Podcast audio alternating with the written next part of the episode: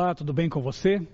Estamos começando hoje uma série de oito temas: as revelações, as profecias do Apocalipse e os últimos acontecimentos da história.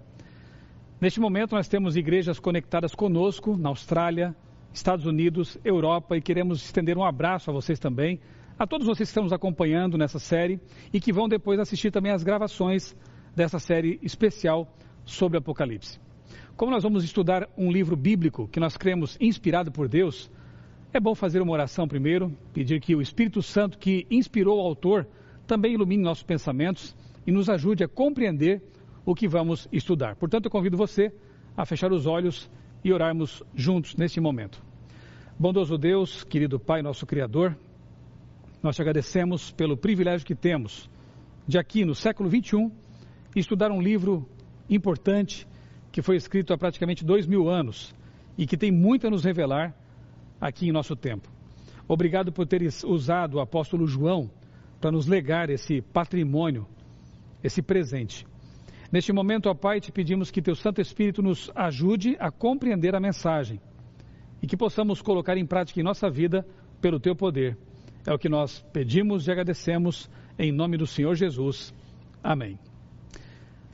Muito bem, amigo, eu quero começar contando para você um pouco da minha experiência com o Apocalipse. Isso já vai longe. Na década de 80, talvez você que era desse tempo vá se lembrar, nós vivíamos com um medo de que o mundo fosse ser destruído por uma bomba atômica, por uma guerra entre Estados Unidos e União Soviética. Havia ali todo um temor, uma, uma situação de instabilidade no mundo, né? uma polaridade, uma polarização muito perigosa. Então, eram cenas comuns ali. Ronald Reagan, Gorbachev eram personagens daquele tempo, João Paulo II, né? É, o grande medo era esse, de que uma explosão nuclear, uma hecatombe atômica, pudesse devastar o planeta e assim é, boa parte da população mundial seria destruída. Eu vivi nessa época, eu era criança, e eu me lembro muito bem que quando ali no ensino fundamental, é, junto com alguns amigos da escola, nós íamos nos recreios à biblioteca para estudar o Apocalipse. Veja que interessante. E eu me lembro que nós dividimos algumas tarefas, né? Ah, alguns pesquisavam sobre míssil nuclear, outros sobre política, um outro sobre eh, assuntos ligados à teologia. Éramos crianças, mas tínhamos medo do futuro, queríamos saber o que ia acontecer no futuro. E então tomamos a decisão de estudar o Apocalipse sozinhos na biblioteca. Obviamente que crianças desassistidas, nós chegamos a conclusões muito estranhas. Né? Por exemplo, eu me lembro que uma das conclusões a que chegamos é de que a besta do Apocalipse seria uma, uma bomba atômica, um míssil, porque o poder estava na cauda e na cabeça, como diz um texto da Bíblia no Apocalipse. Na cabeça tinha a ogiva do míssil, na cauda o jato, né, o propulsor. Então pensávamos, deve ser a besta, né? E assim concluímos coisas assim é, que hoje eu sei não tem muito sentido pela Bíblia. Mas a vontade de conhecer a palavra de Deus, a vontade de conhecer a vontade de Deus, a vontade de saber o que nos aguardava no futuro, nos fazia estudar o livro. Os anos se passaram e depois de algum tempo eu já estava no ensino médio, eu cursava Química, o curso técnico de Química lá em Criciúma, Santa Catarina, e conheci lá no, no colégio um jovem. Eu não sabia a que religião ele pertencia, só sabia que ele era crente, de modo muito genérico, né? E sabia que ele, pelo que ele tinha demonstrado, que ele conhecia muito bem a Bíblia. E um dia, numa conversa ali informal, esse jovem chamado Vanderlei me perguntou a queima-roupa: Michelson, você quer conhecer o Apocalipse? Quer estudar o Apocalipse?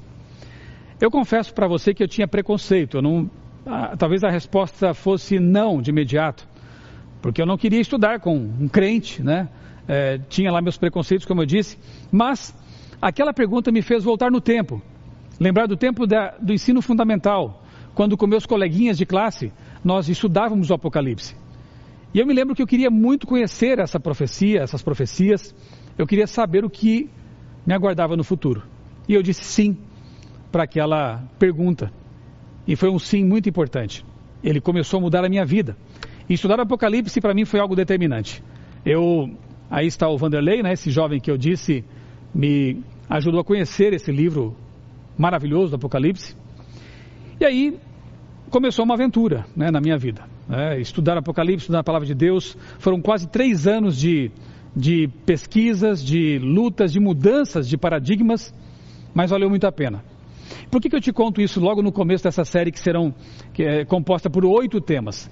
Porque quem está falando para você nesse momento é alguém que passou pela experiência de mergulhar nesse livro. E é alguém que teve a vida transformada por Jesus justamente a partir da leitura e do estudo desse livro. Então, aquilo que aconteceu comigo há quase 30 anos, eu quero oferecer para você também, meu amigo, minha amiga, que está acompanhando e vai acompanhar essa série todos os domingos às 20 horas aqui no canal da Igreja do NASP São Paulo, Igreja UNASP SP.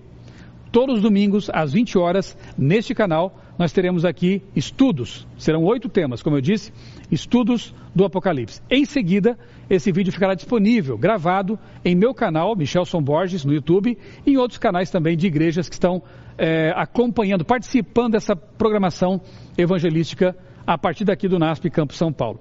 Eu quero convidar você, então, a me acompanhar nesse estudo maravilhoso e permitir que Deus fale com você é, por meio desse estudo. Primeiramente, é bom esclarecer que o livro do Apocalipse, essa palavra Apocalipse, nada mais é do que revelação, tanto que em inglês é revelation, né? É a revelação de Deus para os seres humanos. Apo, revelar, calipsis, ocultar. Portanto, revelar aquilo que está oculto. Deus quer se revelar para você. O Apocalipse foi escrito numa cultura, numa cultura judaica, tanto é que costuma-se dizer que o Apocalipse, Novo Testamento, é o livro mais judaico da Bíblia, do Novo Testamento. Tanto que João, ele se apropria de várias figuras, você vai perceber isso ao longo da série, várias figuras, vários elementos, é, esse background judaico está muito presente no Apocalipse. De modo que é muito útil estudar também o Antigo Testamento para compreender o Apocalipse, o último livro da Bíblia. Na literatura judaica era muito comum escreverem textos numa estrutura chamada de quiástica ou quiasma. Você vê na tela aí a estrutura quiástica do Apocalipse. O que é um quiasma? Ali está. O A, no comecinho da lista, corresponde ao A1 do fim da lista. O B ao B1. O C ao C1. E assim por diante. Então, as extremidades desse texto, elas são correspondentes. E à medida que você se aproxima do centro do texto, você vê também essas correspondências. De modo que, quando o autor queria enfatizar alguma coisa, ele colocava o mais importante justamente no centro do quiasma. E é interessante porque se você analisar o prefácio, né, o prólogo do Apocalipse, você vê correspondência com o epílogo, A1 com A. Se você ler ali o bloco é, B, promessas para o vencedor, você vê que no B1, o cumprimento das promessas para o vencedor, correspondência. Você vai ao C, ao bloco C, e lá estão os capítulos e versículos correspondentes. A obra de Deus pela salvação da humanidade. Você vê que no C1, a obra de Deus pela salvação está completa. D, a ira e a misericórdia de Deus atuando juntas. D1, a ira final de Deus sem misericórdia. E, comissionamento de João para pregar. E1, a igreja proclama o evangelho nos últimos dias. E aí chegamos ao âmago do Apocalipse, que é justamente ali onde estão os capítulos 11, 19 até 13 18, o grande conflito. Nós vamos estudar esse assunto daqui alguns domingos, né? Quando chegaremos ali a esse bloco central do Apocalipse, que revela o grande conflito cósmico entre o bem e o mal. Portanto, se eu pudesse dizer para você, olha, a essência do Apocalipse é a seguinte: o que Asma revela isso é o conflito entre o bem e o mal e a certeza de que no fim o bem vence. O cordeiro é vencedor sobre o dragão. Só para você ter uma ideia, então, da estrutura literária do Apocalipse, né? Mas eu é, é, dividi essa nossa série em oito blocos, é, mais ou menos lógicos ali. fiz a minha divisão para ficar mais fácil, né? De a gente ir avançando pelos assuntos aqui do livro. Então, temos o seguinte. Hoje, veremos as sete cartas misteriosas, capítulos 1 a 3. Domingo que vem, você não pode perder, 20 horas, aqui neste canal, o QG do Universo, capítulos 4 e 5.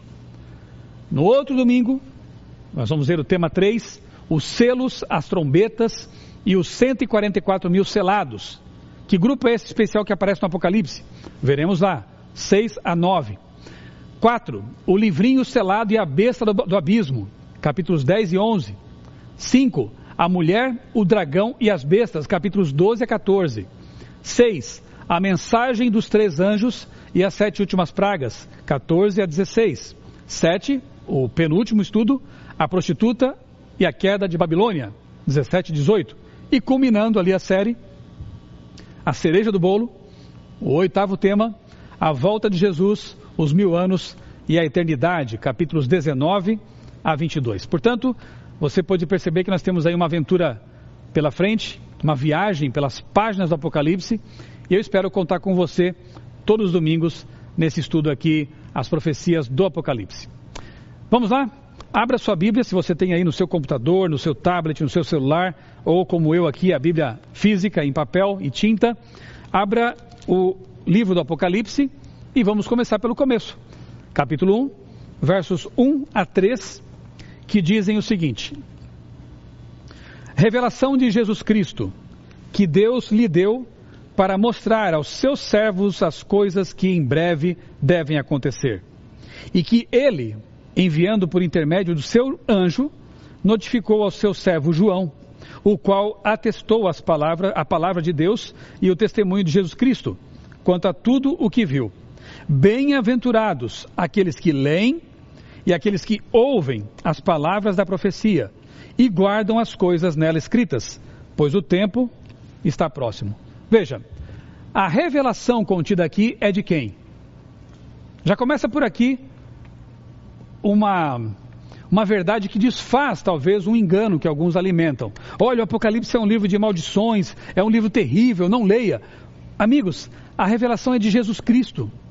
E Jesus é a pessoa mais interessada em nossa salvação. Ele morreu por nós. A revelação é dele. Segundo, para quem é essa revelação? Revelação de Jesus Cristo que Deus deu para os servos. Quem entende então o Apocalipse? Aquele que se aproxima de maneira arrogante, aquele que se aproxima sem é, o desejo de fazer o que está ali escrito, praticar o que está escrito. Não. A revelação é para os servos de Deus. Servo é aquele que se dispõe a servir, a obedecer, a fazer a vontade de Deus. Se você que está me assistindo agora tiver a disposição de obedecer o que a profecia apresenta, você vai compreender, porque a revelação é para você, servo, serva de Deus. Para abençoar a quem? Olha que coisa linda. Bem-aventurados, felizes, aqueles que leem, aqueles que ouvem e aqueles que guardam, no sentido de praticar as palavras aqui escritas. Portanto, o Apocalipse começa com uma bênção especial. Ele começa com a promessa de bem-aventurança para aqueles que o estudam.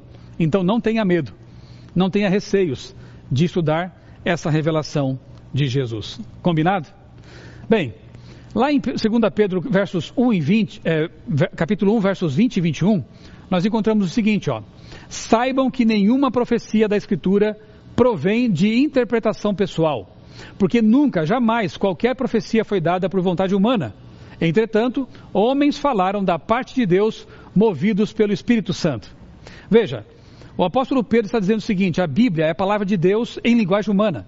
Deus usou homens especiais para colocar ideias na mente deles, portanto, isso é inspiração de pensamento. É, Deus dá essas ideias e diz: agora vocês devem levar as pessoas a mensagem. Portanto, é a palavra de Deus com sotaque humano, é a palavra de Deus em linguagem humana. E graças a Deus por isso, porque assim nós podemos entender. Deus usou seres humanos para transmitir verdades infinitas para outros seres humanos. Então a palavra de Deus tem essa, essa simbiose, mais ou menos como Jesus, que sendo Deus, nós veremos isso também nessa série, sendo Deus, se faz ser humano e assim comunica, ele é o Verbo de Deus. A Bíblia tem essa semelhança com Jesus. Ela é a palavra divina em linguagem humana. Eu quero também deixar claro aqui para vocês que aqui tem um alerta de spoiler, né? Porque veja, a Bíblia, especialmente o Apocalipse, ela serve para mostrar o seguinte para nós: vocês vão passar por tribulações? Vão. Vão passar por doenças, por pandemias, por morte, por perseguição, por situações muito complicadas. Mas saibam que no fim da história, nós temos uma luz lá, no fim desse túnel. Não é um trem em sentido contrário, é a luz da volta de Jesus. Portanto, se eu pudesse comparar o Apocalipse com alguma coisa, eu diria: é o spoiler, o grande spoiler que Deus nos deu. Nós vamos entender que no fim o cordeiro vence o dragão, a igreja de Deus triunfará, Jesus virá à terra pela segunda vez, os mortos em Cristo ressuscitarão, A vida eterna é uma realidade. Então, fica a dica: você vai receber muitos spoilers durante essa série. E esses spoilers nos foram dados para que nós tenhamos forças para prosseguir. Não desanimemos, não desistamos, porque apesar do percurso difícil, no fim da história, Deus está de braços abertos, vai nos receber, Jesus vai voltar. Como é bom saber disso, não é verdade? Avancemos. Apocalipse capítulo, capítulo 1 ainda, agora versos 4 a 7. Nós vamos ler aqui agora, nesse momento, a essência da mensagem do Apocalipse. 4 a 7 diz assim: João, as sete igrejas que se encontram na Ásia, graça e paz. Graça e paz. A vós outros, da parte daquele que é, que era e que há de vir. Da parte dos sete espíritos que se acham diante do seu trono. E da parte de Jesus Cristo, a fiel testemunha, o primogênito da, dos mortos e o soberano dos reis da terra. Aquele que nos ama e pelo seu sangue nos libertou de nossos pecados. E nos constituiu reinos, reino, sacerdotes para o seu Deus e Pai. A ele glória e domínio pelos séculos dos séculos. Amém. E verso 7: Eis que vem com as nuvens, e todo olho verá, até quantos o traspassaram, e todas as tribos da terra se lamentarão sobre ele, certamente. Amém. Se eu fosse então resumir a essência do Apocalipse, eu diria: graça, paz, salvação e volta de Jesus. É praticamente tudo de que mais precisamos. Precisamos de graça de salvadora, a graça que nos dá acesso ao céu, que nos salva. Precisamos de paz no coração, mesmo em um mundo tão conturbado. Deus oferece essa paz. Precisamos da solução definitiva com a volta de Jesus. E encontramos textos que falam disso. Por exemplo, aquele mais conhecido, talvez, o texto mais querido da Bíblia, em que Jesus diz: Deus amou o mundo de tal maneira que deu seu Filho unigênito para que todo aquele que nele crê não pereça, mas tenha vida eterna. Que promessa maravilhosa! Salvação em Cristo. Outro texto, João 14, 1 a 3. Que o coração de vocês não fique angustiado. Na casa de meu pai há muitas moradas. E quando eu for e preparar um lugar, voltarei e os receberei para mim mesmo, para que onde eu estou, vocês também estejam. Quem disse isso? O próprio Jesus. Portanto, quando o Apocalipse diz que ele vem com as nuvens dos céus, na verdade está ecoando uma promessa que Cristo disse pouco antes de deixar seus discípulos e voltar para o céu para iniciar uma obra importante no santuário celestial. Eu voltarei. Eu vou receber vocês para que onde eu estou vocês também estejam. É a promessa de Cristo.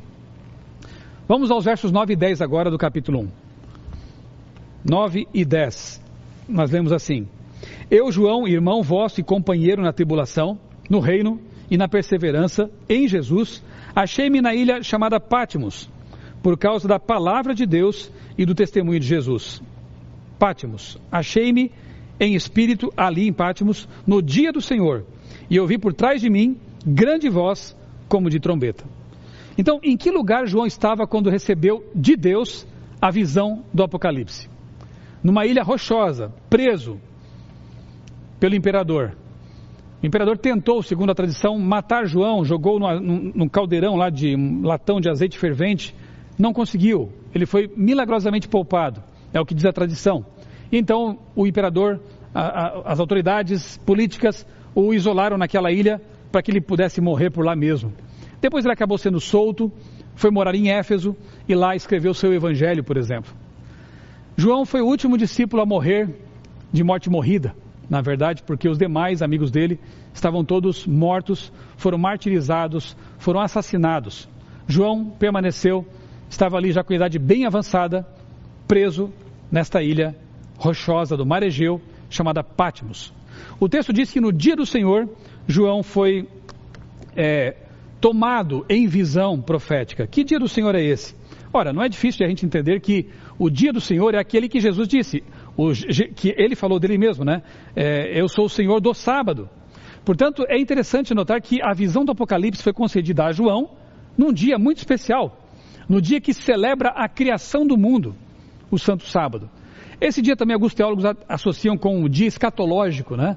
O dia do Senhor quando ele virá. Enfim, O fato é que num dia muito especial, João recebe essa revelação. Marcos 2:28. O Filho do homem é Senhor também do sábado. Gênesis 2, 2 a 3. Havendo Deus terminado no sétimo dia a sua obra que tinha feito, descansou nesse dia, no sétimo, de toda a obra que tinha feito. E Deus abençoou o sétimo dia, o santificou, porque nele descansou de toda a obra que, como Criador, tinha feito. E o mandamento, lá nos Dez Mandamentos, é só você ler em Êxodo capítulo 20, nos versos 8 a 11 encontramos: Lembra-te do dia do sábado para o santificar, porque em seis dias o Senhor fez os céus, a terra, o mar e tudo o que neles há, e ao sétimo dia descansou, por isso o Senhor abençoou o dia de sábado e o santificou. João estava preso, mas o Criador do universo apareceu para ele no dia da criação, no sábado, para revelar verdades tremendamente importantes. João capítulo 1, depois João vai registrar isso no seu evangelho. No princípio era o Verbo, o Verbo estava com Deus e o Verbo era Deus. João, que era o discípulo mais íntimo de Jesus, está lhe dizendo o seguinte: olha, eu e meus amigos o tocamos, ouvimos, convivemos com ele, e nós que somos testemunhas oculares, afirmamos, ele era Deus. O próprio Deus aparece para João na pessoa de Cristo.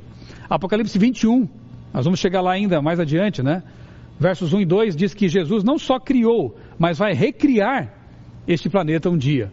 Aguarde, nós vamos chegar a esse momento maravilhoso nesse estudo aqui de oito domingos. Quem é Jesus? Abra comigo aqui, continua né, com o capítulo 1 aberto aí. Nos versos 11 a 19, eu não vou ler aqui por causa do tempo, mas se você ler aí, você vai perceber como a figura de Jesus, ela aparece de um modo diferente dos evangelhos aqui no Apocalipse. Ele tem olhos como de fogo, ele tem pés como que de latão reluzente, o que indica é, firmeza, né? Ele tem uma roupa brilhante, branca, com cinto talar de ouro. Ele é uma figura majestosa, divina, gloriosa. Quando você lê os evangelhos e lê o Apocalipse, você entende que Jesus é Deus, homem, homem Deus. Essa, esse mistério maravilhoso da encarnação. Então, quando você lê o Apocalipse, você entende que aquele Deus que criou o universo é o mesmo Deus que, quando aqui na terra abraçou pecadores, ele pregou para crianças, pegou no colo as crianças, ele, ele pisou aqui na poeira deste mundo, empoeirou os pés. Esse é o nosso Deus. Um Deus infinito, mas também um Deus que se revela. Um Deus que caminha com, seus, com as suas criaturas. É tão maravilhoso saber disso. Esse é o Deus que se identifica como sendo o Alfa e o Ômega. Jesus é o Alfa e o Ômega, ou seja, Ele é o primeiro e o último. Não é o segundo e o último. Ele não foi criado. Lá em Isaías 9,6 nós lemos assim, um texto escrito 700 anos antes de Cristo. Um menino nos nasceu, um filho se nos deu, o governo está sob seus ombros, e o seu nome será maravilhoso, conselheiro, Deus forte, Pai da eternidade, príncipe da paz. Se Jesus, esse menino que nos nasceu, é o Pai da eternidade, ele mesmo não pode ter sido criado. Ele é eterno. Por isso no Apocalipse é chamado de Alfa e Ômega o primeiro e o último. Em João 8,58, a gente encontra uma situação bem curiosa. Jesus ali fala para aquelas pessoas que o estavam ouvindo, inclusive alguns fariseus, antes que Abraão existisse, eu sou. Naquele momento, eles pegam, os líderes judaicos pegam pedras para apedrejá-lo. E pela lei deles estariam corretos, porque era uma blasfêmia alguém se fazer Deus. Mas como Jesus se fez Deus naquele momento? Êxodo 3,14 Deus aparece para Moisés. Moisés pergunta para Deus: é, Quem é o Senhor para que eu diga para o Faraó é, que o Senhor me enviou? Eu sou é quem te envia. Ego eimi, a tradução grega de anihu no hebraico. Quando Jesus usa para si essa expressão, ego eimi, naquele momento, a sua audiência judaica entendeu, ele está dizendo que é Deus, vamos apedrejá-lo. Ele não merecia ser apedrejado porque ele está falando uma verdade. Ele é Pai da eternidade. Ele é o Verbo eterno. Ele é Deus. Esse Deus apareceu para João na ilha de Pátimos. Esse Deus esteve ali e disse: Filho, é, aguenta mais um pouco. Eu estou do seu lado. Esse Deus está falando para você nesta noite: Eu sou o Criador do universo mesmo que você esteja preso, mesmo que você esteja acorrentado por circunstâncias, mesmo que a morte esteja, quem sabe, pairando sobre você, a doença, Eu sou o Criador do universo, confie em mim, porque no fim tudo vai dar certo. Como é bom saber que o revelador é o Criador do universo. Como é bom saber que estamos nas mãos desse Deus maravilhoso. Foi ele quem revelou o Apocalipse para João e está revelando agora para você e para mim também. Ok? Apocalipse 1,19 diz: As que são, as que hão de acontecer. Portanto, aqui vemos um conceito importante é, que é bom saber quando estudamos as profecias. Existem pelo menos três escolas de interpretação profética: a escola historicista, a escola preterista e a escola futurista. Como o nome já diz, os preteristas jogam tudo para o passado, tudo já se cumpriu ao longo da história. Os futuristas jogam tudo para o futuro. As profecias todas vão se cumprir ainda. Os historicistas entendem que as profecias se cumprem ao longo da história e culminam com a volta de Jesus. Essa é a visão muito mais coerente, muito mais de acordo, por exemplo, com as profecias de Daniel também. Quando você estuda Daniel 2, 7, 8, você percebe que é assim que funciona. Começa com o profeta, no tempo dele, geralmente Babilônia lá, e vai avançando pela história, culminando com a volta de Jesus. Isso é historicismo, e por isso o texto diz: você vai escrever, João, as coisas que são do teu tempo, as coisas que vão acontecer. Então ele começa a registrar coisas que começam com o tempo dele e vão avançando ao longo da história até chegar o tempo da volta de Jesus. Isso é historicismo. Essa é a escola de interpretação profética que nós adotamos como adventistas e, claro, os reformadores também, vários adotaram, e é sem dúvida nenhuma a mais coerente no que diz respeito ao estudo das profecias apocalípticas. Sabendo tudo isso, nós podemos começar então agora uma viagem rápida, um voo rasante, porque se ficássemos aqui estudando cada uma dessas cartas, com certeza a série inteira seria só para isso. Mas nós não temos tempo tanto assim, né? Então vamos aqui fazer uma viagem geral é, ao longo da história agora da humanidade. São sete cartas escritas às sete igrejas que havia naquele tempo de João. Igreja de Éfeso, Esmirna, Pérgamo, Tiatira, Sardes, Filadélfia e Laodiceia. Antes de entrar em cada uma delas, ali está um mapa para você ter uma noção de onde estavam, né? Ali tem a Grécia, a Ásia Menor, um pouquinho para baixo ali do centro você tem ali Jerusalém, para ter uma ideia, o Egito está ali ao sul, né? E no meio está o Mar Mediterrâneo. Ali para cima, naquela aquele círculo, você encontra Éfeso, só para localizar é, onde estão ali as, as igrejas. Próximo de Éfeso estão as demais sete igrejas. No meio daquele mar ali, no mar Egeu, estava João preso na ilha de Pátimos. O que é interessante notar é que não havia apenas sete igrejas, havia outras. Por exemplo, a igreja de Tessalônica, está na Bíblia, Tessalonicenses. Temos a igreja de Colossos, Colossenses, Filipos, Filipenses, a igreja em Roma, a carta aos Romanos. No entanto, João, inspirado por Deus, ele seleciona sete igrejas que estavam naquele agrupamento ali, né, próximo de Éfeso, sete igrejas. Por que aquelas? Qual o propósito? Imagine que você fosse escrever um livro, digamos que é, a história do cristianismo, mas como é muito grande essa história, você divide em sete volumes. As sete igrejas do Apocalipse são mais ou menos como isso. A história da humanidade, a história da igreja cristã, dividida em sete volumes. Cada volume cobrindo um período da história. E você vai perceber agora claramente que é assim que funciona.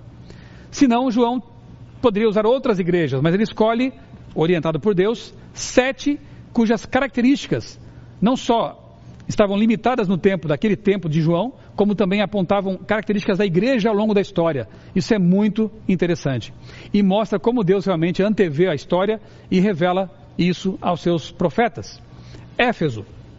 Se você depois ler aí na sua Bíblia com calma, capítulo 2, versos 1 a 7, você perceberá algumas características bem interessantes. Primeiro, o período compreendido por Éfeso vai do ano 31, quando Jesus morre na cruz, até o ano 100, mais ou menos, depois de Cristo.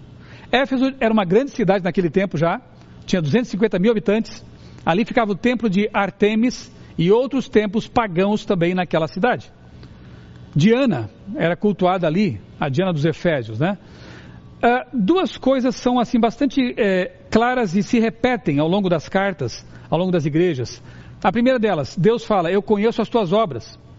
Então é um Deus onisciente, um Deus que nos conhece, que revela as profecias. E a segunda coisa que se repete nelas, nas cartas, é: quem tem ouvido, ouça o que o Espírito, o Espírito Santo, diz às igrejas. Então essas duas coisas se repetem. Conheço tuas obras, sei quem você é, sei onde você mora e ouça a voz do Espírito Santo. No caso de Éfeso, nós encontramos ali. É, eu anotei aqui quatro pontos, né, mas tem outros mais. Primeiro, o pessoal que viveu nesse tempo aí, os discípulos, os primeiros conversos ao cristianismo, puseram à prova os que se diziam apóstolos. Não era assim só, ah, eu sou cristão, eu vou fazer parte desse grupo. Você tinha que compreender realmente o que é a mensagem cristã, né? É, você tinha que realmente seguir esses princípios. Segundo, perseverança, suportou provas, eles eram perseguidos pelos romanos, eram desprezados. Odiava a obra dos nicolaítas. Quem eram os nicolaítas? Bom, Nicolau de Antioquia era um herege, ele está em Atos capítulo 6, que admitia práticas pagãs para evitar problemas. Sabe aquele que acomoda a sua fé, dá um jeitinho para não criar problemas, né? Era um camarada desse tipo aí, o Nicolau. Jacques Ducan, um autor que escreve muito sobre Apocalipse, Daniel, né, um, um grande teólogo adventista, no livro Segredos do Apocalipse, página 30, ele diz assim: Os nicolaítas eram, segundo os pais da igreja, famosos por sua depravação, uma distorção da nova postura de Paulo sobre a graça e a lei os havia levado a rejeitar todos os princípios da Torá, da Bíblia. Por meio da graça de Jesus, o Messias, eles se livraram da Torá e caíram em libertinagem. Portanto, ao usar o símbolo dos nicolaítas, o Espírito Santo estava dizendo para João o seguinte: olha, é uma igreja fiel, começou fiel, começou alinhada com a minha vontade, mas aos poucos foi com é, permitindo, né, que algum tipo de depravação da mensagem fosse acontecendo. Foi abandonando o primeiro amor por Jesus. Infelizmente, esse processo vai avançando pela história. O que começou muito bem, com fidelidade, os discípulos morreram por Jesus, deram a vida pela mensagem cristã, mas os que os seguiram nem sempre foram assim. Nicolaitas são símbolo dessa é, erosão paulatina, aos poucos acontecendo, da mensagem cristã. Apocalipse 2,7 diz: Ao vencedor darei o direito de se alimentar da árvore da vida que se encontra no paraíso de Deus. É interessante perceber que a mensagem sempre é para o vencedor. O vencedor vai herdar isso, o vencedor vai ganhar isto. Ou seja, é imperativo vencer. E a vitória só é possível com Deus. Com Deus. Então a vitória, ela é para nós também, mas só poderemos vencer se nós realmente segurarmos firmemente as mãos daquele que nos dá a vitória. Ouça o que o Espírito diz às igrejas: ao vencedor eu darei a árvore da vida. Sim, aquela árvore que nós perdemos lá no Gênesis, quando Adão e Eva se rebelaram contra Deus. Aquela árvore, ela vai voltar a ser acessível para os redimidos de Deus. Segunda igreja, Esmirna, compreende ali o tempo entre 100 e 313 depois de Cristo. Esmirna era um centro de adoração ao imperador e é uma época de perseguição. Apocalipse 2, 8 a 11. De novo, conheço a tribulação pela qual você está passando. A mensagem inicial de todas as cartas é: Eu conheço você. Eu sei quem é você, eu sei onde você mora, eu conheço seu endereço. Eu sei as lutas pelas quais você passa. Eu sou o Deus onisciente. Conheço a tribulação pela qual você está passando. E algumas coisas que já aparecem logo de início, né? Quando lemos esse período. Alguns foram lançados na prisão. Ali o texto cita dez dias nós sabemos que dias em profecia, e você verá isso com mais repetições no, no futuro aí, são anos, né? Um dia profético equivale a um ano literal. Então são dez anos de perseguição que os teólogos colocam entre 303 e 313, quando Diocleciano, imperador, ele mandava prender, matar, jogava nas arenas os cristãos, eram morridos queimados, devorados por feras. Foi esse período aí. Quem não adorava o imperador, perdia o emprego ou até a vida. Tribulação de dez dias, como eu disse. Ser fiel até a morte, e eu lhe darei a coroa da vida. Porque esse foi um período de perseguição terrível. Muitos e muitos morreram, deram a vida pelo Evangelho, deram a vida por Jesus. E a promessa é: seja fiel até a morte, e você vai receber a coroa. Você vai ser salvo. Quem tem ouvidos, ouça o que o Espírito diz às igrejas. O que, que ele diz para esse período? O vencedor, de modo nenhum, sofrerá o dano da segunda morte. Por que essa promessa foi importante para eles? Porque o dano da primeira morte aconteceu muitas vezes. Porque muitos cristãos perderam a vida. Só que a vida eterna lhes estava garantida. Então, aqui a promessa é: olha, você não vai perder a segunda. Você não vai sofrer a segunda morte. Porque a primeira morte é a morte, digamos assim, comum, pela qual todos passam, seres humanos após o pecado. Dormem no pó da terra, ficam inconscientes até a volta de Jesus. Ressurreição para a vida eterna ou para a destruição eterna. Para não mais existir. Nós vamos ver esse assunto com mais calma depois também. Então, a, essas são as duas opções: vida eterna ou não mais existir. A promessa para esses cristãos que perderam a vida na primeira morte é: você não vai passar pela segunda morte. Você vai viver para sempre como meu redimido. Como era bom ouvir isso, imagina naquele tempo, de saber que a vida eterna estava garantida. Pérgamo, 313 a 538 depois de Cristo. Pérgamo era um centro político e intelectual. Ali havia um altar a Zeus, a principal divindade dos gregos.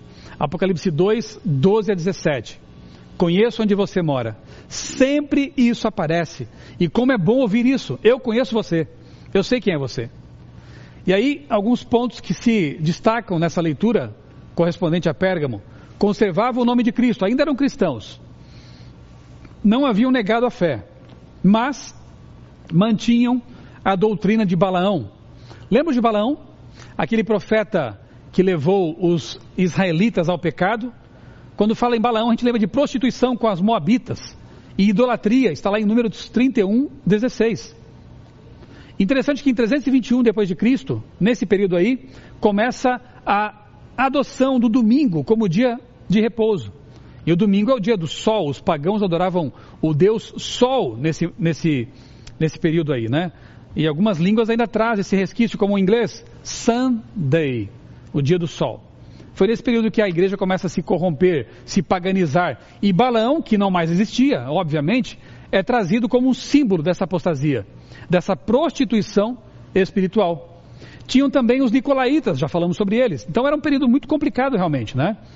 Quem tem ouvidos, ouça o que o Espírito diz às igrejas. Diz o quê? Ao vencedor, darei do maná escondido. Também lhe darei uma pedrinha branca e sobre essa pedrinha um novo nome escrito. Sabe que esse negócio de pedrinha branca, os estudiosos, arqueólogos descobriram que era um procedimento judicial romano. Quando a pessoa era tida como é, não culpada, ela recebia uma pedrinha branca e essa pedrinha branca indicava absolvição. Então a promessa de Deus é: Eu te darei uma pedrinha branca, você está salvo pelo sangue de Cristo, absolvido dos seus pecados. Nesse período de Pérgamo também encontramos ali, em 313, o Edito de Milão. Constantino dá liberdade de culto. Ah, mas isso não é bom? Parecia a princípio que fosse bom. Mas o que acontece? Os cristãos que eram então perseguidos, mas que mantiveram firme a sua fé, de repente houve uma reviravolta e Constantino se diz convertido ao cristianismo e ele então torna oficial o culto cristão. E geralmente em tempos de paz as pessoas baixam a guarda e aí, o que Satanás não conseguiu com perseguição, com morte, com espada, com fogo e com leões, ele consegue agora com a, o comprometimento da fé cristã. É um problema. Então, Pérgamo representa um momento em que a igreja começa a se corromper, se perverter, dar ouvidos à doutrina de Balaão. Que pena que foi assim. Mas a história avança. E nós chegamos ao período de Tiatira, 538 a 1565, Idade Média, mais, mais ou menos ali, Apocalipse 2, 18 a 29. Deuses padroeiros Tiatira tinha, festas pagãs, prostituição ritual. Elas, ali na, na cidade de Tiatira tinha pessoas que se prostituíam como forma de adorar os deuses. Até isso tinha por lá. Conheço as obras que você realiza, mais numerosas que as primeiras. Então era uma igreja dada a obras. Talvez não, nem tanto a fé e a fidelidade, mas a obras, né? Talvez até uma ideia de salvação pelas obras. Bem, Tolera Jezabel.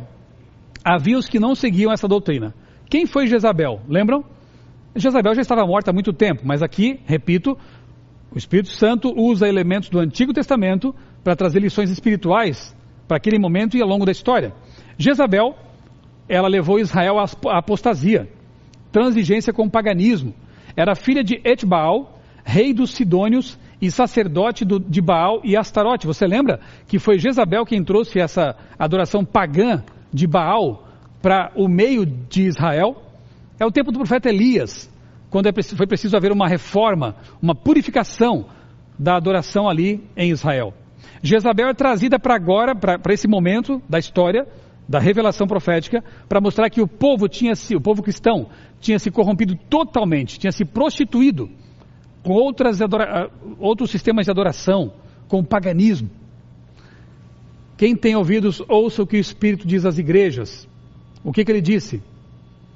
Ao vencedor, que guardar até o fim as minhas obras, eu lhe darei autoridade sobre as nações. Eu lhe darei ainda a estrela da manhã. E quando você lê Apocalipse 22,16 e descobre que Jesus é a estrela da manhã, que promessa maravilhosa é essa? De receber o próprio Jesus, a vida eterna. Uma nota de esperança é encontrada aqui nesse período tão escuro. Havia os que não seguiam a doutrina corrompida.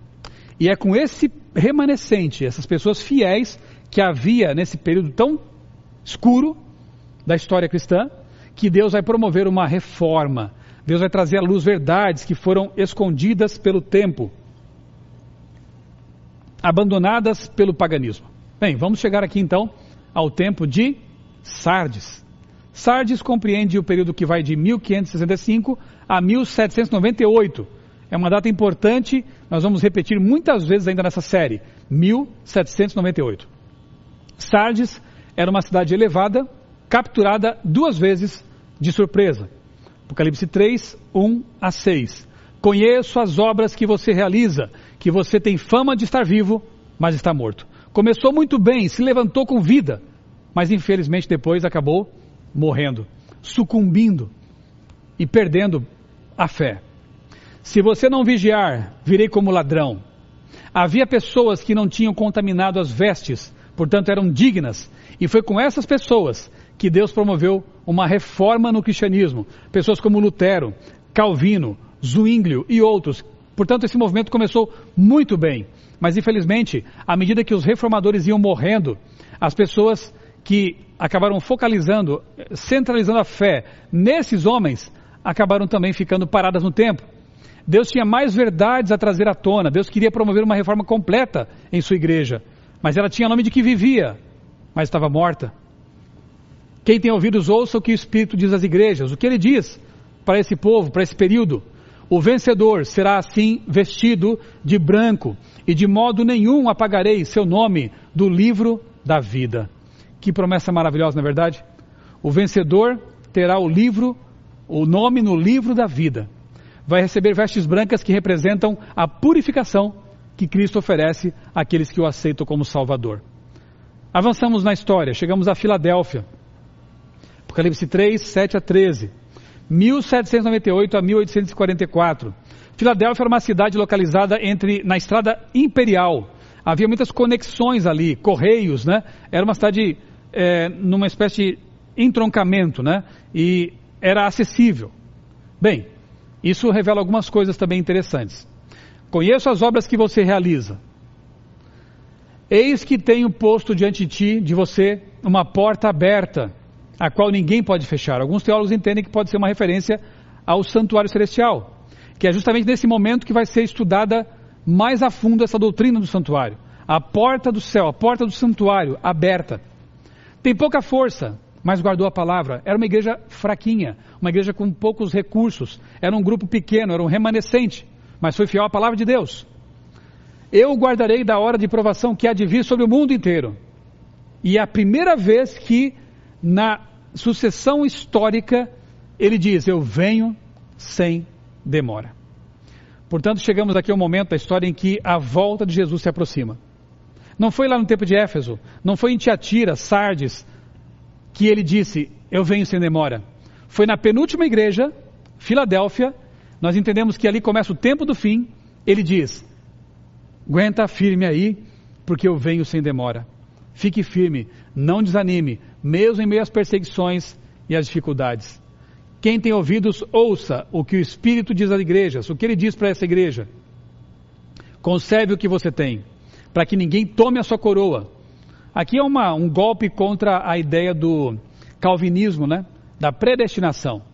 Porque não existe essa ideia de que uma vez salvo, salvo para sempre. Você pode receber a coroa, você pode estar salvo hoje, mas se amanhã você negligenciar sua vida espiritual, você pode perder a coroa.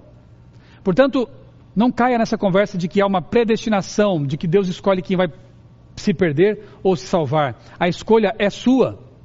Eis que estou à porta e bato. Daqui a pouco eu vou repetir esse texto. Se você, se você abrir a porta, eu vou entrar. Deus sempre oferece uma escolha para seres humanos. Ele respeita o nosso livre-arbítrio. Há uma predestinação no sentido macro. Sim, Jesus vai voltar e você possa fazer o, você pode fazer o que você quiser ou deixar de fazer, não vai mudar nada. Esse destino final está profetizado e vai acontecer. Mas no sentido micro, digamos assim, nós podemos escolher se queremos participar dessa predestinação ou abandoná-la. Você tem liberdade dentro desse cenário maior. Então, cuidado para que você não perca o que você tem, a salvação. Mantenha a comunhão constante com Deus por meio da Bíblia, da oração. Viva de mãos dadas com Jesus Assim você mantém sua coroa. Assim você mantém sua salvação. Ao vencedor, farei que seja uma coluna no templo, no santuário de Deus, e dali jamais sairá. De novo, uma referência ao santuário. De novo, o profeta querendo atrair nossa atenção para a doutrina do santuário. E é interessante que quando a gente vai para a história, percebemos que lá nos Estados Unidos, especialmente, houve um reavamento poderoso que envolveu a redescoberta de verdades como o sábado, como a reforma de saúde, e o santuário, entre outras coisas, que o estado do ser humano na morte era a continuação da reforma que no século XVI havia parado. Então esse movimento aqui foi muito especial. Mas a história avança e chegamos à sétima e última igreja, Laodiceia. Começa em 1844 e não sabemos quando vai terminar porque é a última igreja profética. Laodiceia era uma cidade muito rica, Havia ali um comércio de lã negra muito conhecido. Também havia nela uma cidade, uma escola de medicina, conhecida por fabricar um colírio especial. Olha que interessante, porque essa essa igreja profética vai citar esse assunto do colírio, fala de vestes também, né? E fala de riqueza. Tu és rica, mas não sabes que és pobre espiritualmente. Laodiceia. O próprio nome é revelador, povo do juízo povo do juízo. Que características encontramos aqui? Repete-se: conheço as obras que você realiza. Então, você não é frio nem quente, é morno. Você diz: sou rico, estou bem de vida e não preciso de nada, mas é pobre. Deus dá um conselho muito sério a esse povo que vive nesse momento histórico: compre ouro, vestes brancas e colírio. Ouro é a fé provada no fogo fé verdadeira, preciosa. Vestes brancas simbolizam pureza, perdão. Aceite as vestes que eu te ofereço. E colírio para enxergar nossa situação espiritual. Vivemos numa época de muita riqueza espiritual também. Nós temos a Bíblia de graça, praticamente, de graça, na internet. Podemos comprar Bíblias com preços muito baixos. Pessoas do passado deram a vida pela Bíblia, entregaram, deram sangue por ela. Hoje nós temos com tanta facilidade. Hoje temos a internet, temos os meios de comunicação, temos tantas facilidades. Mas talvez precisemos, com certeza precisamos, mais do que nunca, desesperadamente, do colírio do Espírito Santo, para que possamos enxergar nossa condição espiritual. Quem tem ouvidos, ouça o que o Espírito diz às igrejas. O que ele diz? Ao vencedor, darei o direito de sentar-se comigo no meu trono, assim como também eu venci e me sentei com o meu Pai no seu trono. Que coisa linda, não? A promessa de que nós poderemos sentar com o nosso amado Senhor e Salvador Jesus, com o nosso Pai Celestial no trono, simboliza aí também a salvação. No, no verso 14 do capítulo 3, Jesus é chamado de o princípio da criação. A palavra ali, princípio, é arque, que corresponde ao hebraico bereshit. Apocalipse 3,14 aparece ali. Então, ou seja, Jesus é o próprio originador de todas as coisas. Ele é o princípio da criação de Deus. É Ele quem faz as promessas. E como Criador Todo-Poderoso, as promessas dele, dele jamais vão falhar. Para a gente encerrar, o texto que eu citei há pouco, Apocalipse 3:20, Eis que estou à porta e bato. Se alguém ouvir a minha voz e abrir a porta, entrarei em sua casa e cearei com ele e ele comigo. Em, dois, em 1991, dia 28 de dezembro, eu abri a porta para o meu Senhor Jesus Cristo. Esse foi o dia do meu batismo. Eu estou na, no tanque batismal, na Igreja Central de Criciúma, Santa Catarina. Eu compreendi a vontade de Deus para a minha vida. E quando eu senti o Espírito Santo batendo a porta do meu coração, da minha mente, eu disse: Senhor, pode entrar. Eu quero que tu faças parte da minha vida. Querido, a promessa de Deus é para você também. Abra a porta do coração para Jesus e Ele abrirá as portas do céu para você. Eu queria muito que você entendesse que o que me fez muito bem, o que resgatou minha vida de uma situação de sem sentido e me deu um novo sentido, me deu esperança, pode ser também a sua experiência. Se nesta noite você sentiu o Espírito Santo batendo na sua mente, se você sentiu Jesus dizendo, filho, abra a sua vida para mim, eu quero entrar, eu quero fazer morada aí com você, eu quero habitar na sua casa, na sua mente, na sua vida. Não demore. Abra o coração. Permita que Jesus, ele faça morada em seu coração, na sua vida, na sua mente. Deus tem conduzido os rumos da história. Vai culminar com a volta de Jesus. Mas Ele não quer só conduzir a história, Ele quer conduzir a sua história também, a sua vida também. E eu espero que essa série possa ajudar você a entender qual a vontade de Deus para a sua vida e que você coloque a sua vida alinhada com essa vontade. Vamos orar nesse momento? Amado Deus, bondoso Pai, muito obrigado pelas profecias bíblicas que nos mostram o teu poder conduzindo os rumos da história. Muito obrigado, Senhor, porque nas profecias encontramos a certeza de que tudo está se cumprindo exatamente como foi anunciado e, portanto, podemos confiar na Bíblia, podemos confiar em Ti. Mas mais do que isso, Senhor, nós queremos abrir a nossa vida, a nossa mente, nosso coração para Jesus.